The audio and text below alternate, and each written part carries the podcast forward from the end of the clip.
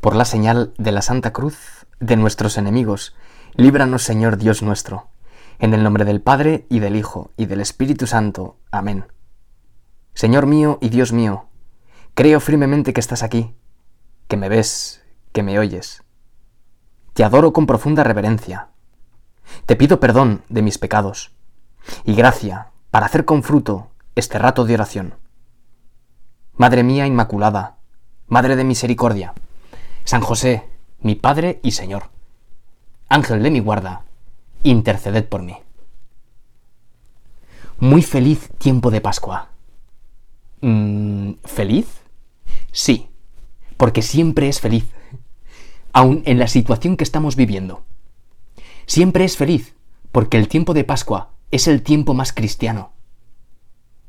Siempre es feliz, porque no hemos de olvidar que el cristiano, que tú y yo, vivimos de Cristo resucitado. Vivimos de la alegría de que Jesucristo resucitado vive y vive en nuestros corazones. Es verdad que seguimos en tiempos de confinamiento. Son tiempos duros, son tiempos difíciles. Y, no sabemos hasta cuándo estaremos en esta situación. Porque este confinamiento se va alargando como por fascículos. Pero sí podemos aprovechar el inicio de nuestra meditación para seguir pidiendo al Señor por los fallecidos. Son ya miles y miles, tanto en España como en el mundo entero. Quizá tengas algún familiar que haya fallecido como consecuencia de esta pandemia. Rezamos por él y también por tu familia. Y pedimos por los enfermos, pedimos por los que están en la UCI, pedimos por los equipos médicos.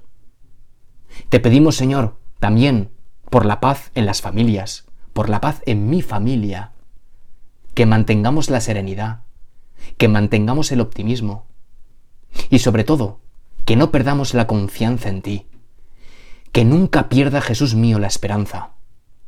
Jesús, en ti confío. A mí me sirven aquellas palabras que Jesús le dijo a Pedro en la última cena, cuando le iba a lavar los pies y Pedro se negó.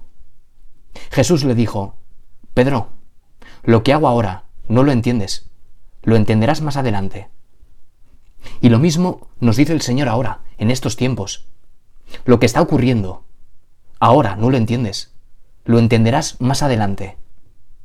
¿Cuándo? Pues no lo sé, quizá en el cielo.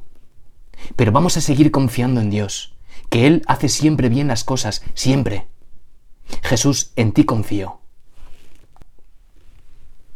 San José María, en las situaciones difíciles de su vida, se dirigía a Dios con una oración que ahora podemos hacer nuestra.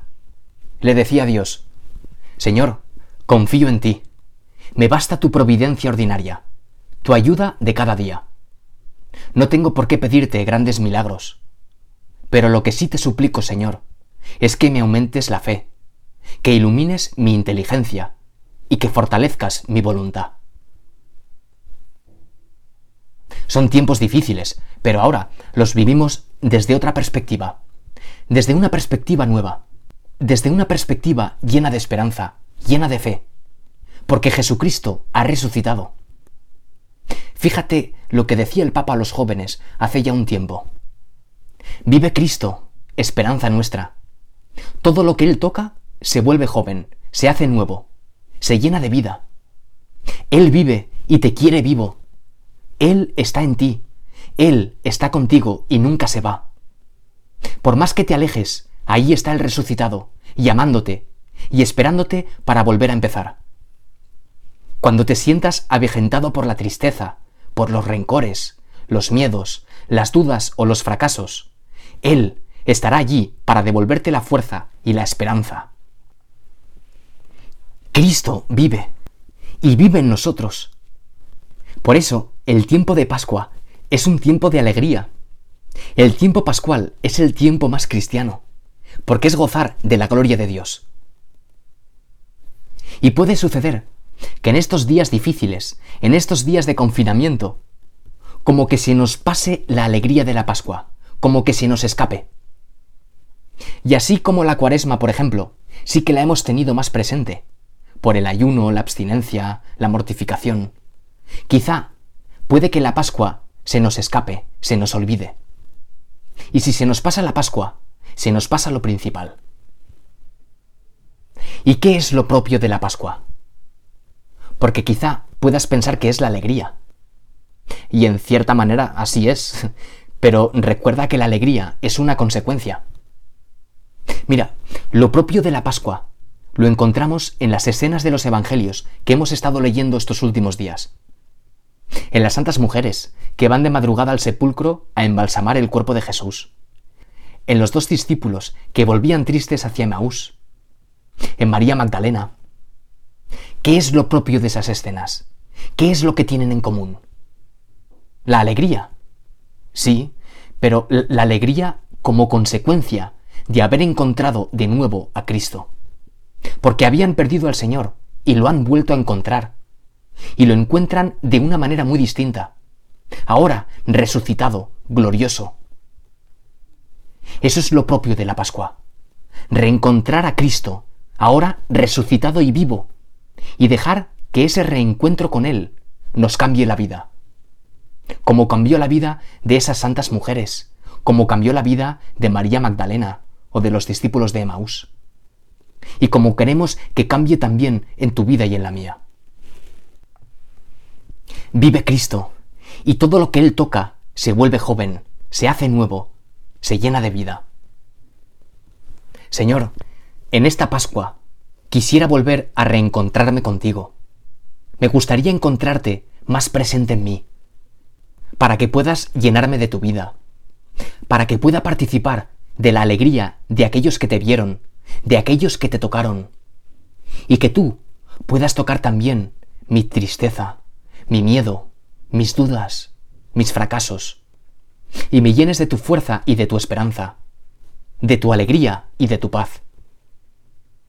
Señor, quisiera disfrutar estos días de Pascua con una especial intimidad contigo, y así poder vivir de ti. Jesucristo vive. Jesucristo ha resucitado. Y ha resucitado precisamente para convertir la noche en día. Para que en esas tinieblas que quizá hay en tu corazón salga un sol nuevo. Un sol nuevo que es Cristo. Una luz que ya no se apaga más. Jesucristo ha resucitado. Y eso significa que la muerte no tiene la última palabra. Eso significa que tus defectos, que tus miserias, que tus pecados no tienen la última palabra. Él vive y te quiere vivo. Él está en ti. Él está contigo y nunca se va. Qué bueno es Dios. Qué bueno eres, Señor. Y vamos a hacer nuestra oración con el Evangelio del segundo domingo de Pascua, también llamado el Domingo de la Misericordia. Es un Evangelio maravilloso y muy conocido. Yo no te lo voy a leer todo, solo la primera parte. Pero tú, si quieres, por tu cuenta, puedes meditarlo entero. Lo encontrarás en el capítulo 20 del Evangelio de San Juan, del versículo 19 al 31. Al atardecer de aquel día, el siguiente al sábado, con las puertas del lugar donde se habían reunido los discípulos cerradas por miedo a los judíos, vino Jesús se presentó en medio de ellos y les dijo, La paz esté con vosotros. Y dicho esto, les mostró las manos y el costado. Al ver al Señor, los discípulos se alegraron. Les repitió, La paz esté con vosotros. Como el Padre me envió, así os envío yo. Y dicho esto, sopló sobre ellos y les dijo, Recibid el Espíritu Santo. A quienes les perdonéis los pecados, les son perdonados y a quienes se los retengáis les son retenidos. Y de este pasaje que acabamos de leer, yo te voy a dar tres ideas. Tres ideas que te pueden servir para tu oración personal y que tienen que ver con la divina misericordia. De todas formas, creo que es muy bueno que cuando medites tú una escena del Evangelio, esta que te acabo de leer o cualquier otra, te metas en ella, la leas una y otra vez, y te fijes en qué palabras, qué reacciones, qué gestos, qué miradas te sorprenden, te llaman la atención. Y que de esas cosas que más te han llamado la atención, le pidas al Espíritu Santo que te dé su luz. Y que sean motivo de tu oración para pedir, para dar gracias, para pedir perdón, para adorar. Y que después de eso que te ha golpeado saques consecuencias para tu propia vida. Porque no olvides que el Evangelio está vivo. Porque el Evangelio narra una experiencia de vida, narra un hecho histórico que no ha terminado en el tiempo, sino que se sigue reproduciendo en cada cristiano, en ti y en mí. Porque el Evangelio, no lo olvides, es una persona, Jesucristo. Y la primera idea es aquella que más veces aparece en este Evangelio. Jesús resucitado que saluda a sus apóstoles con la paz. La paz esté con vosotros. Y es llamativo cómo San Juan empieza describiendo la escena. Al atardecer de aquel día, con las puertas del lugar donde se habían reunido cerradas por miedo, vino Jesús, se presentó en medio de ellos y les dijo, La paz esté con vosotros. Los apóstoles estaban encerrados, igual que nosotros ahora.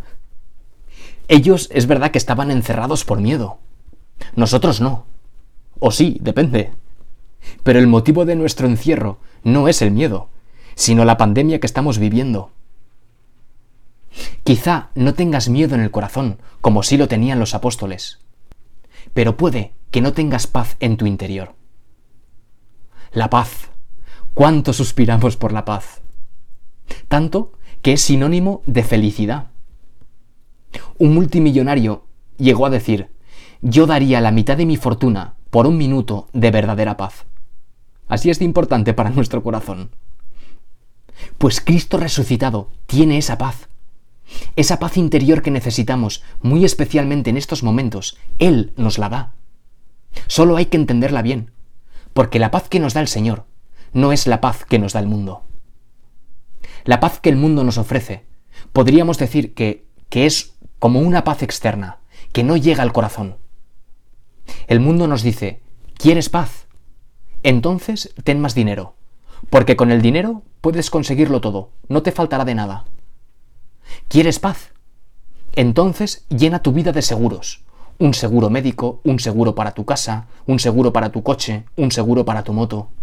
Y entonces estarás tranquilo. ¿Quieres paz?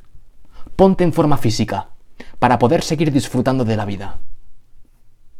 El mundo nos ofrece una paz que es sinónimo de no tener dificultades, de no tener preocupaciones, de no tener problemas, de querer tenerlo todo controlado. Y el problema viene cuando eso desaparece, cuando llega un revés económico en la familia, cuando llega una pandemia, cuando llega una enfermedad, cuando las cosas te salen del revés. Entonces uno pierde la paz y piensa que ya no puede disfrutar tanto de la vida. La paz que nos ofrece el mundo es superficial. Es una paz que se queda como en la epidermis, no llega al corazón. En cambio, la paz que tú nos ofreces, Jesús nuestro, es una paz que sigue un camino distinto. No va del exterior al interior, sino al contrario, del interior al exterior. Es una paz que nace del corazón, porque es un don de Dios. Es una paz que nos da Dios. La paz os dejo, mi paz os doy. Y esa paz no se pierde, aunque haya problemas gordos.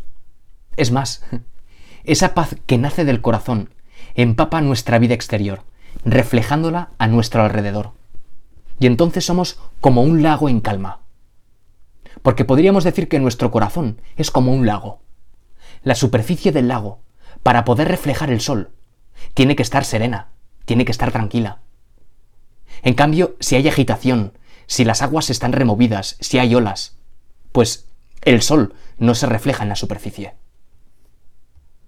Solo transmiten la paz de Dios los que la tienen en el corazón. Porque uno transmite de lo que está lleno. Y hoy, Jesús resucitado nos dice, la paz esté con vosotros. Jesús resucitado nos ofrece su paz. Por eso, vamos a aprovechar para pedirle al Señor que vive dentro de ti, porque ha resucitado y vive. Pedirle que te dé su paz. Dejar que Jesús entre en tu encerramiento y te dé su paz. Dejar que Jesús llene tu oscuridad con su luz.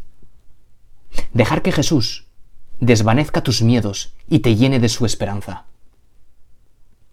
Jesús mío, ven, ven a mi corazón, ven a mi encerramiento y lléname con tu paz, para que mi alrededor, en mi familia, en esta situación actual, yo también sea fuente de paz, de alegría y de esperanza, de ese don que tú me quieres dar.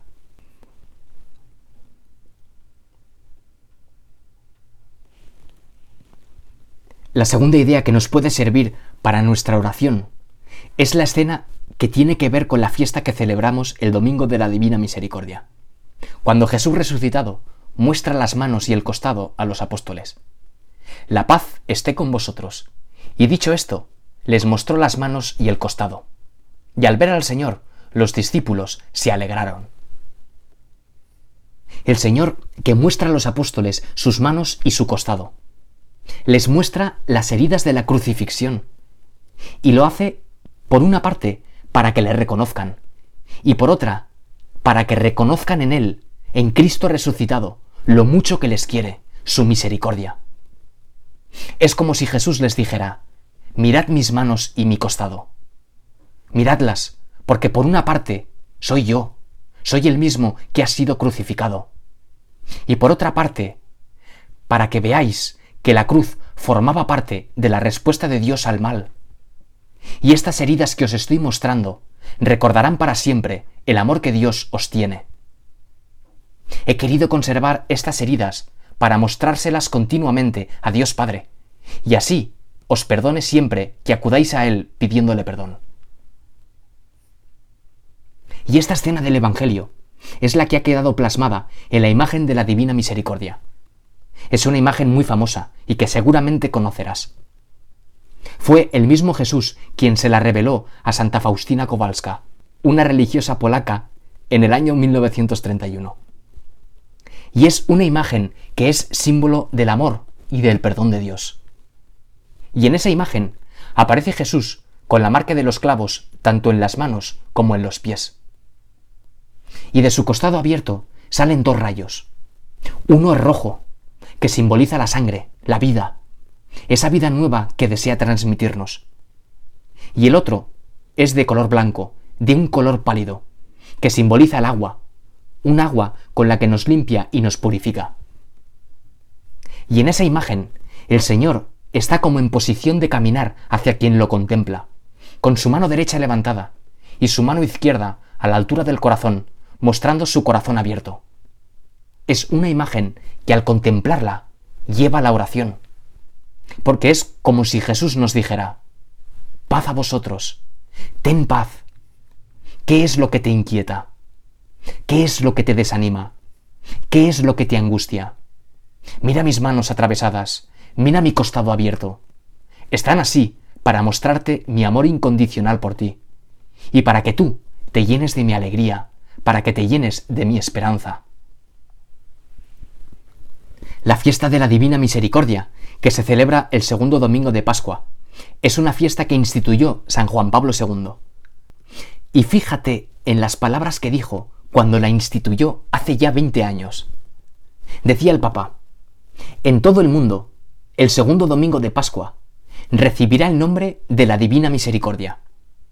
Es una invitación perenne para el mundo cristiano a afrontar, con confianza en la benevolencia divina, las dificultades y las pruebas que esperan al género humano en los años venideros. Son palabras proféticas, son palabras que van como anillo al dedo ante lo que estamos viviendo en estos meses de pandemia afrontar con confianza en la benevolencia divina las dificultades y las pruebas que esperan al género humano. Por eso, si en esta época de dificultad y de prueba, si en esta época de pandemia, de confinamiento, alguna vez te entra la desesperanza, si alguna vez te invade el miedo, si alguna vez te sientes solo, mira las heridas de Cristo, acércate a sus manos, porque Él las extiende hacia ti. Jesús, gracias.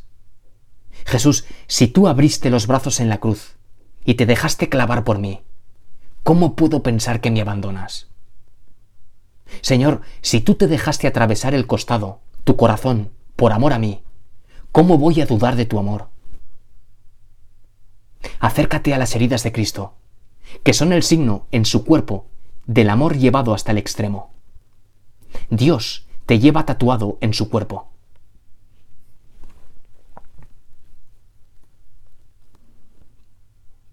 Y la última idea que podemos sacar con el Señor en nuestra meditación es el momento en el que instituye el sacramento de la confesión.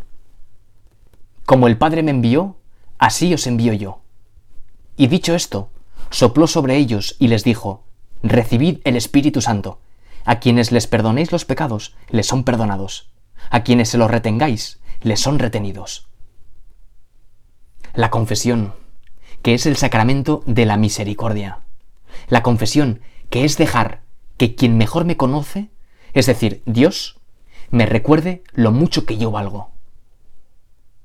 Señor, cuánto echo de menos abrirte mi alma en la confesión para recibir tu perdón, para recibir tu misericordia, para recibir tu gracia. Señor, cuánto deseo recibirte también en la comunión. Cuánto echo de menos poder ponerme delante de ti, arrodillado, ante un sagrario. Es verdad que ahora no puedes confesarte, pero sí puedes aprovechar la fiesta de la Divina Misericordia para hacer un acto de contrición, como nos aconsejaba el Papa. Mira, en una homilía en Santa Marta decía, sé que muchos de ustedes, por Pascua, van a confesarse para encontrarse con Dios. Pero muchos me dirán, Padre, ¿dónde puedo encontrar un sacerdote un confesor, porque no puedo salir de casa. Y yo quiero hacer las paces con el Señor. Quiero que me abrace, quiero que mi Padre me abrace. ¿Qué puedo hacer si no encuentro sacerdotes? Y dice el Papa, haz lo que dice el catecismo. Es muy claro. Si no encuentras un sacerdote para confesarte, habla con Dios, que es tu Padre, y dile la verdad. Señor, he hecho esto, y esto, y esto otro. Perdóname, y pídele perdón de todo corazón, con el acto de dolor, y prométele, me confesaré después, pero perdóname ahora. Tú mismo, seguía diciendo el Papa, puedes acercarte al perdón de Dios sin tener un sacerdote a mano.